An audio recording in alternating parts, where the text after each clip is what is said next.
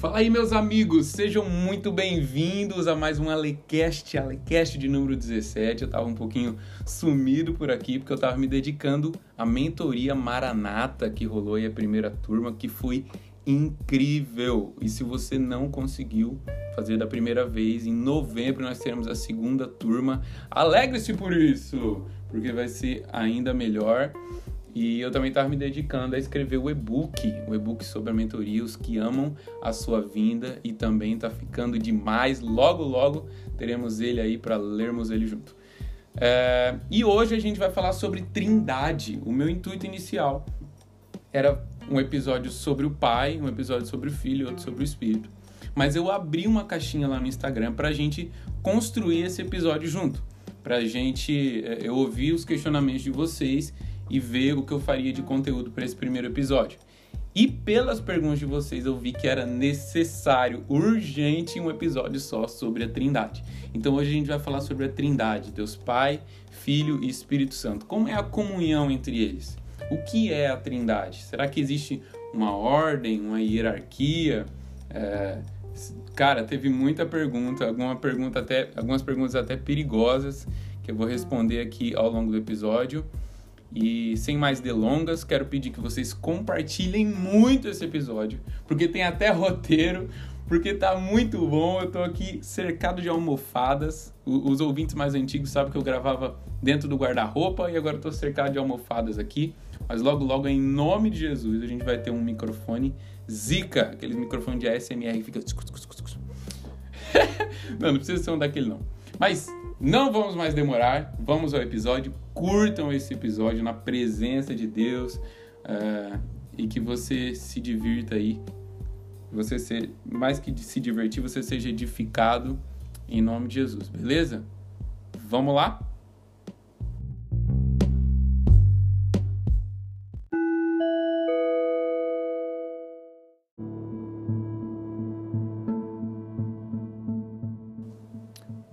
Que, que rolou, gente? Eu pedi ajuda de vocês para construir essa série sobre a Trindade e eu fiquei feliz e eu também fiquei assustado porque é, eu vi como o quanto o assunto gera interesse, mas também eu achei no meio das perguntas é, algumas tendências e algumas heresias assim gigantescas e que essas heresias não vêm de hoje, né?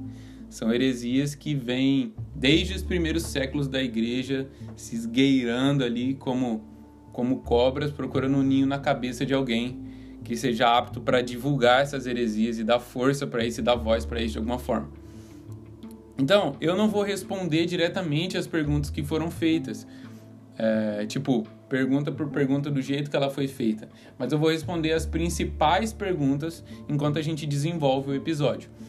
Lembrando que eu não vou apresentar aqui a completude do assunto, isso é impossível e eu nem quero me aprofundar teológico ou historicamente. Eu vou citar alguns, alguns fatos históricos, alguns pais da igreja, mas eu quero que a gente tenha realmente uma conversa. Vocês estão envolvidos nisso, eu estou respondendo a pergunta de vocês. Então, enquanto você lava a louça, sei lá, cuida das crianças, toma um bom café, comprei um, comprei um café maravilhoso ou trabalha no escritório, a gente está conversando sobre o Deus Trino. E que isso fascine o seu coração, que isso ilumine os olhos, que o Espírito Santo ilumine os olhos do seu entendimento. E você seja mudado pela revelação do Deus Triuno, a doutrina que é, por muito tempo foi esquecida e até hoje é muito distorcida, e com certeza, principalmente hoje em dia, é muito distorcida. Então, a primeira coisa é o que é a Trindade? O bagulho é o seguinte: o termo Trindade não aparece nas Escrituras. Ou seja, não encontramos essa palavra, essa palavra específica por lá. Mas a realidade da Trindade está presente em toda a Escritura. O conceito da Trindade está presente em toda a Escritura. É, do ponto de vista histórico, um dos primeiros a utilizar no Ocidente cristão o termo Trindade para expressar a ideia de que a unidade divina existe em três pessoas foi Tertuliano, um dos pais da igreja. Então, uma, uma das perguntas, depois de dito isso, vamos desenvolver. Uma das perguntas que surge é, e que surgiu na caixinha, então quer dizer que nós somos politeístas? Quer dizer que, quer dizer que são três deuses? Não, gente, de jeito nenhum. Não são três deuses. A Trindade não é constituída de três deuses. Essa é uma heresia chamada triteísmo, que afirma que na Trindade existem três deuses diferentes. Mas, gente, se fosse assim, qual seria a diferença dos nossos deuses, entre aspas, para Vishnu, Krishna e Brahma da religião hindu? Vamos lá, gente. Pelo amor de Deus, cara. Deuteronômio 6, 4 e 5 diz o seguinte: Ouve Israel, o Senhor nosso Deus é o único Senhor. Amará, pois, o Senhor teu Deus de todo o teu coração, de toda a tua alma e de todas as tuas forças. Em Marcos 12, 29 e 30, Jesus ele cita Deuteronômio dizendo: E Jesus respondeu-lhe: O primeiro de todos os mandamentos é: Ouve Israel, o Senhor nosso Deus é o único Senhor. Amarás, amarás, pois, seu Deus de todo o teu coração, alma, entendimento e forças. Esse é o primeiro mandamento. Então, nós não somos politeístas. O Deus judaico-cristão, o nosso Deus, Yahvé, Jeová, é um só, não existem outros deuses. E como uma pergunta puxa a outra, a próxima pergunta que surge é: então quer dizer que Pai, Filho e Espírito Santo são uma só pessoa? Não também. Vamos lá, a gente já viu que é, não são três deuses. E agora a gente está vendo que Pai, Filho e Espírito Santo não são uma só pessoa. Como assim? Porque se a gente for por esse lado, a gente cai numa outra heresia chamada modalismo ou sabelianismo. E aqui tem algo muito interessante. Porque essa heresia diz que Deus é um só, mas se manifesta de três modos diferentes. Por isso, modalismo. Sabelianismo é por causa do cara que propagava ela. Então, é, essa heresia fala que uma hora ele se manifesta como Pai, outra hora como Filho e outra como Espírito Santo, e isso não é verdade. E muitos de nós, desavisados, acabamos adotando uma forma de pensar sem querer. A gente acaba adotando essa forma de pensar sem querer. Olha só, olha isso aqui. Quantos de vocês, quantos de nós, na tentativa de tentar explicar a Trindade para alguém ou de formular isso na nossa cabeça, é, já usamos o famoso exemplo da água. Todo mundo aqui já deve ter ouvido o exemplo da água. Que é o seguinte: ah, a trindade é como a água. Tem o estado líquido, o gasoso e o sólido, mas os três estados continuam sendo água. Então você fala que, sei lá, o pai é o estado sólido, o filho é o estado líquido e o Espírito é o estado gasoso. E parece inofensivo. Parece que não tem nada demais. Mas a doutrina da Trindade é sublime demais, cara, para ser resumida num exemplo assim, sem mais nem menos. O grande problema é que a água, olha isso aqui, a água, ela nunca vai conseguir estar nos três estados, sólido, líquido e gasoso, ao mesmo tempo. Nunca. Ou ela vai estar no estado sólido, ou ela vai estar no estado líquido, ou ela vai estar no estado gasoso. Ou ela vai estar em um, ou ela vai estar em outro, ou no outro. Mas o Pai, o Filho e o Espírito Santo são Deus ao mesmo tempo. E eles coexistem simultaneamente, ao mesmo tempo, em três pessoas distintas uma da outra. Então, o que, que a gente entende até agora? O que, que a gente pode uh, resumir até agora? Que a Trindade é composta de três pessoas distintas: a pessoa do Pai, a pessoa do Filho e a pessoa do Espírito Santo. E essas três pessoas, o pai não é o filho, o filho não é o espírito, o espírito não é o pai, porque eles são pessoas diferentes. Mas os três são Deus. É um Deus em três pessoas. E três pessoas que são um só Deus. Então, como eu posso. A, a terceira pergunta que a gente entra, acho que é a terceira pergunta. Como então eu posso pensar a respeito da Trindade? Já que a gente entendeu que não são três deuses e a gente entendeu que não é uma pessoa que se manifesta de formas diferentes. São três pessoas com três personalidades. Cara, isso, isso, é incrível, cara. Isso é incrível, porque no final do episódio a gente vai ver como isso pode se aplicar na nossa vida de oração e na nossa adoração. É, é, não, não é só uma parada para a gente pensar, mas isso influencia na nossa vida. A teologia como um todo, ela precisa influenciar a nossa vida, senão, se ela for inaplicável, ela não serve para nada. Beleza? Então, como eu posso pensar a respeito da Trindade? Olha que legal. Teve gente que se dedicou muito para pensar isso bem antes de nós. Então seria legal, ao invés da gente tentar formular nossas próprias ideias malucas, a gente visitar os fundamentos da fé que a gente professa.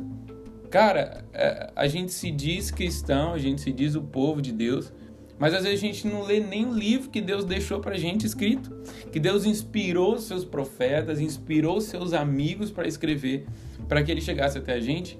E quem dirá é, é, dar uma visitadinha na história da igreja e ver é, as bases que eles lançaram, que eles lutaram para lançar, para que a verdade fosse estabelecida e a verdade não se perdesse.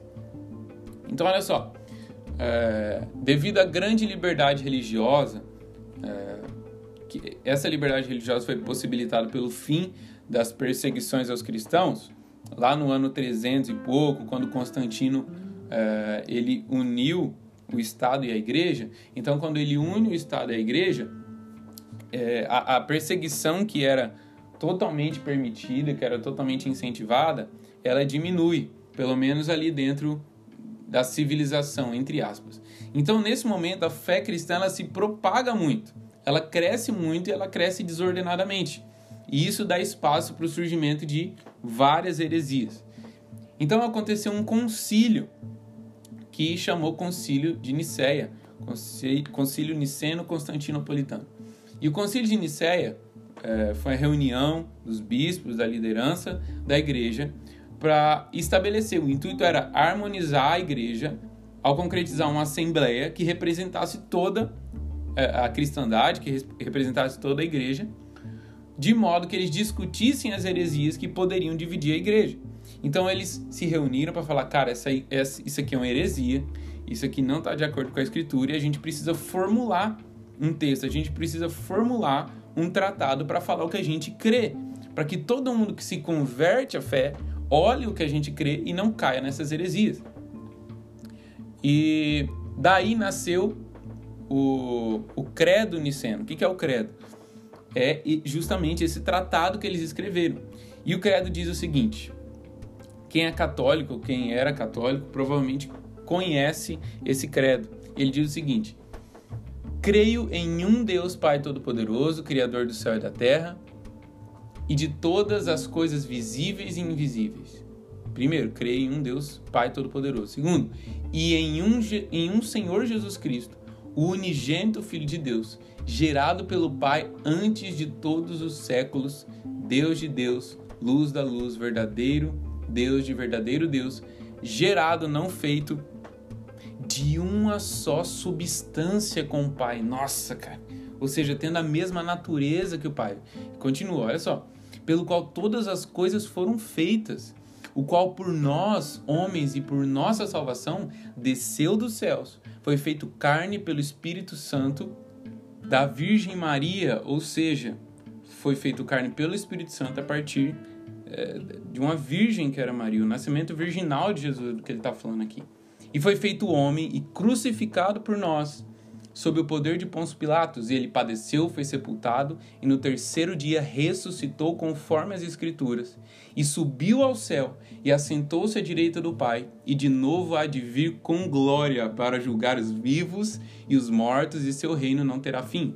E olha só, e no Espírito Santo, ou seja, creio no Espírito Santo, Senhor e vivificador que procede do Pai e do Filho que com o Pai e o Filho conjuntamente é adorado e glorificado, que falou através dos profetas, creio na Igreja una, universal e apostólica. Reconheço um só batismo para a remissão dos pecados e aguardo a ressurreição dos mortos e a vida no mundo vindouro. Esse é o credo niceno que resume aí a nossa fé. E eu já expliquei por que, que ele existe. Então, também com a ajuda da Confissão de Fé de Westminster, que é a principal confissão de fé reformada, da fé reformada, principalmente da Igreja Presbiteriana, é, eu quero que a gente entenda a completude da relação da Trindade e como a gente deve pensar a respeito da Trindade. E a confissão de fé diz o seguinte: na unidade da divindade, há três pessoas de uma mesma substância, ou seja, da mesma natureza do mesmo poder e com a mesma eternidade. Deus o Pai, Deus o Filho e Deus o Espírito Santo. O Pai não é de ninguém, não é gerado nem procedente. O Filho é eternamente gerado do Pai. O Espírito Santo é eternamente procedente do Pai e do Filho. É, a principal heresia que o credo niceno que a gente leu ela queria combater é o arianismo, que afirmava que Jesus não é Deus, mas apenas uma criatura de Deus. E daqui eu quero puxar um gancho para o próximo assunto. Porque quando a gente lê que o Filho é eternamente gerado do Pai, na nossa cabeça vem outro pensamentinho que eu quero combater agora de que Jesus é uma criatura, que Jesus foi criado, ou que o Espírito Santo não é uma pessoa, quando fala que ele é procedente do Pai e do Filho. Então a outra pergunta é: como é a relação entre as três pessoas da Trindade? Como eles se relacionam entre si? E a melhor explicação que eu já vi sobre o relacionamento entre as pessoas da Trindade é uh, a imagem de uma dança. E essa dança se chama pericorese. Pericorese é um termo grego e ele é encontrado pela primeira vez na literatura dos pais da igreja, a patrística, nas obras de Gregório de Nazianzo. Ele foi um dos grandes defensores aí da doutrina da Trindade, é, junto com Gregório de Nissa e os que a gente já citou até aqui. Então, pericorese é esse termo grego que, diz, que descreve uma dança de roda. E ela é característica das crianças no momento de brincadeira. Então, é uma, é uma dança onde as crianças brincavam. E ela constituía o seguinte: é, as crianças faziam uma roda e uma das crianças ia para o centro da roda. E elas ficavam rodando ao redor dessa criança. E de repente, a criança que estava no centro voltava para a roda e uma outra ia para o centro e, e, assim a dança se dava. Essa era a pericorese. E quando a gente uh, entende o relacionamento da Trindade com uma dança, a gente entende que isso acontece desde a eternidade passada. Isso vai acontecer para sempre. Jesus em João 17,5 ele está orando é, no, no, texto de João 17 que é incrível a oração de Jesus. E no versículo 5 ele fala o seguinte: E agora glorifica-me tu, ó Pai, junto do Senhor, com aquela glória que eu tinha contigo antes que o mundo existisse. Nossa, cara. A Trindade dança desde a eternidade passada. Eles glorificam um ao outro. Eles têm prazer completo e inesgotável um no outro, desde sempre e para sempre. O Mike Bickle ele chama esse relacionamento de comunhão é, de comunhão do coração ardente. A comunhão do coração ardente da Trindade. Quando a gente, agora falando do que eu citei anteriormente, quando a gente lê na, na confissão de fé é, que Jesus é gerado do Pai, ou que o Espírito é procedente do Pai e do Filho, a gente tem uma tendência maligna aí de achar que em algum momento Jesus veio a existir, ou que o Espírito Santo é uma energia que é gerado pelo Pai uh, e o Filho. Mas é claro nas Escrituras que isso ocorre desde a eternidade. Ou seja, nenhuma das pessoas da Trindade veio a existir. Eles sempre existiram. Nenhum deles foi criado. O Pai é o incriado, o Filho é incriado, o Espírito é incriado. O relacionamento entre eles não teve um momento onde isso começou. Vocês estão entendendo? Existe desde a eternidade. Por isso que a, a não é possível a gente usar uma imagem para definir completamente uh, o, que, o que é a Trindade.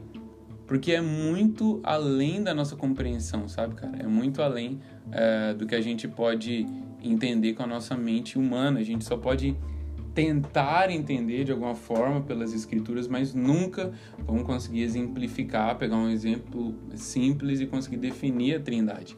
Uh, então, olha só, o Pai tem sido eternamente o Pai.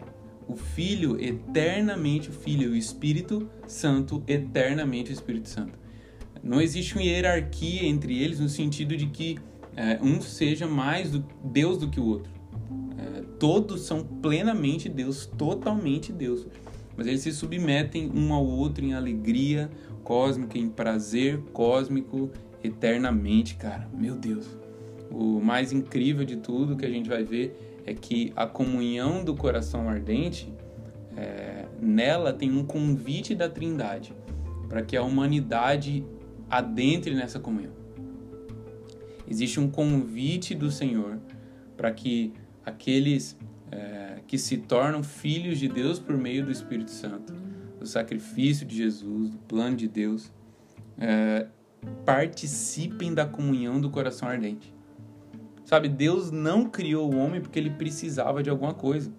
Deus cria o homem para convidá-lo à parceria. Meu Deus. Convidá-lo à comunhão, convidá-lo a participar do que a Trindade já vive em família desde a eternidade. Por isso que quando Deus vai fazer o homem, ele fala: "Façamos o homem", Gênesis 1:26. Façamos, pois, o homem. Deus se reúne em família, em comunhão, para criar a coroa da criação, que é a humanidade. Cara, isso, isso é fascinante demais. Nós vamos Vamos para a última pergunta. Acho que é a última pergunta, não sei. Pode não ser, tá bom? Então, as pessoas da Trindade têm personalidades distintas? Sem dúvida nenhuma. O que a gente não pode fazer é colocar Deus, olha aqui, Deus para ser analisado na personalidade dele, colocar Jesus, colocar o Espírito Santo para ser analisado na sua personalidade, no mesmo padrão que a gente analisa a nossa personalidade. Isso vai virar uma bagunça com certeza. É impossível medir a Deus por padrões humanos, mas com certeza a gente pode ver as emoções de Deus. A gente vê a, a, as emoções de Deus nas Escrituras, a forma que ele pensa, a forma, foi mal, a forma que ele age ao longo das Escrituras, quando ele se relaciona diretamente com o seu povo, ou quando ele se relaciona com o seu povo através de um mediador. Mas principalmente quando Deus se relaciona, quando o Pai se relaciona é, com a humanidade através do mediador Jesus Cristo. Em Hebreus 1,3 fala que o Filho é o resplendor da glória de Deus e a expressão exata do seu ser. Então, quando a gente vê Jesus irado lá em Mateus 23, a gente está vendo a ira de Deus. Quando a gente vê Jesus chorando, a gente está vendo a tristeza de Deus. Quando a gente vê Jesus alegre, é a alegria de Deus. Quando a gente vê Jesus sofrendo, Deus está sofrendo. Jesus é a expressão exata do Pai e Jesus é Deus. Jesus é Deus. Eu vou entrar nisso no episódio que a gente vai falar de Jesus. Então, só para dar uma pincelada aqui para vocês, tá bom? E para quem eu devorar? É outra pergunta. Então, dentro das pessoas da Trindade, para quem então eu devorar? No modelo de oração que Jesus nos ensinou, é, ele ora o Pai nosso, ele ora direcionado ao Pai. Na Bíblia a gente vai ver a maioria das orações direcionadas ao Pai. Mas uh, eu entendo que a gente pode orar para qualquer pessoa da Trindade. Como eu sei para qual pessoa da Trindade orar, em que momento fazer isso, de que forma fazer isso? Porque as Escrituras nos convidam a adorar o Deus triuno. As Escrituras nos convidam a nos relacionar com Deus triuno, a orar ao Deus triuno. Mas a quem orar, a respeito do que orar e como fazer isso, a gente só vai entender à medida em que a gente adquire intimidade. Intimidade é pelo relacionamento. O relacionamento que acontece através da comunhão na oração, na leitura das Escrituras. Então, quando eu leio as Escrituras, eu vejo lá é, Paulo falando com o Espírito Santo. A gente vê os, os autores do Novo Testamento falando com Jesus, falando com o Espírito Santo, falando com o Pai. Então a gente vai adquirindo e aprendendo isso à medida em que nós nos tornamos mais íntimos do Senhor. E eu estava lendo um artigo muito bom, quero indicar para vocês, do Pedro Pamplona, é, sobre a adoração e a Trindade. E ele fala muito da Trindade, ele tem um e-book sobre a Trindade. E eu fiquei maravilhado com o que ele falou. É, a respeito de como o entendimento a respeito da Trindade influencia na adoração. E eu quero encerrar falando sobre isso. Então, lá ele fala de um trinitarianismo não praticante. O que, que é isso? Eu sei que a Trindade existe. Eu sei que Deus é, é, é são três pessoas sendo um só Deus. Isso tudo está muito claro na minha cabeça. Mas é, eu sei que Deus é uma família, eu sei que a Trindade é uma realidade, mas eu não sou afetado de forma prática por isso. O que vem na nossa mente quando a gente adora? Essa é a pergunta. É claro que a gente não vai conseguir formular na nossa imaginação uma imagem de Deus. Uma imagem de Deus ainda mais na sua perfeição. Mas nós precisamos ser atingidos, cara, com a realidade latente de que o Pai está no seu trono, o Filho está à sua direita e o Espírito Santo está morando dentro dos filhos de Deus. e os três estão ativamente envolvidos na adoração dos santos. Que isso, cara, possa incendiar o seu coração é, nos momentos de comunhão com o Senhor, de adoração ao Senhor, tanto individualmente quanto de forma comunitária. É, e para que esses momentos sejam recheados da presença do Pai, do Filho e do Espírito Santo. E nesse artigo do, do, do Pedro, ele colocou alguns versículos e algumas citações dos pais da igreja, deles adorando diante da realidade da Trindade. Eu quero ler os versículos é, que é Paulo falando. Em Efésios 3, Paulo fala o seguinte: Por causa disso, me ponho de joelhos perante o Pai de nosso Senhor Jesus Cristo, do qual toda a família nos céus e na terra toma o nome, para que, segundo as riquezas da sua glória, vos conceda que sejais corroborados com poder pelo seu Espírito no homem interior, para que Cristo habite pela fé nos vossos corações. Pai, Filho e Espírito Santo envolvidos aqui na oração de Paulo e na adoração de Paulo. Em Colossenses ele fala: graças damos a Deus, Pai de nosso Senhor Jesus Cristo, Pai e Filho, orando sempre por vós, como aprendestes de Epáfras, nosso amado conservo, para que vós. Uh, nossa, para que vós é um fiel ministro de Cristo. Gente, eu li errado. Que para vós é um fiel ministro de Cristo, o qual nos declarou também o vosso amor no Espírito. Pai, Filho e Espírito novamente envolvidos na oração de Paulo e na adoração de Paulo. Em 2 Tessalonicenses ele diz: Mas devemos sempre dar graças a Deus por vós, irmãos amados do Senhor, por vos ter Deus elegido desde o princípio para a salvação em santificação do Espírito e fé da verdade, para o que pelo nosso Evangelho vos chamou, para alcançardes a glória de nosso Senhor Jesus Cristo. Pai, Filho e Espírito Santo, mais uma vez envolvidos na, na adoração de Paulo e na oração de Paulo e na ação de graça de Paulo. Então, gente, eu quero acabar esse primeiro episódio dessa minissérie é, orando para que o Deus triuno, para que o Pai, o Filho e o Espírito Santo, que Agostinho é, tentou definir da seguinte forma, eu acho que é, é incrível essa definição dele. Ele diz: definição é forte, né? Essa frase dele que ele diz que o Pai é aquele que ama, ou seja, o amante. Amante é aquele que ama. O Pai é aquele que ama. O Filho é o amado. E o Espírito é o amor entre os dois. Sendo os três três pessoas distintas, sendo os três Deus. Então, o que, o que mais me fascina nessa realidade, antes da gente orar, é que o filho, cara, é Pai, Filho e Espírito. O Pai é eternamente o Pai, o Filho é eternamente o Filho e o Espírito é eternamente o Espírito. Eles sempre foram família, eles são família, eles sempre serão família. A comunhão entre eles sempre será perfeita, eles sempre terão prazer e alegria cósmicos indescritíveis um no outro, Pai no Filho e no Espírito, o Espírito no Pai e no Filho, o Filho no Pai e no Espírito, e assim pela eternidade e desde a eternidade. Senhor, eu peço que o Senhor torne essa verdade clara nos nossos corações. Que nos nossos momentos de adoração, de oração, nós entendamos que nós estamos nos relacionando com Deus Santo. Um Deus que é três pessoas: o Pai, o Filho e o Espírito.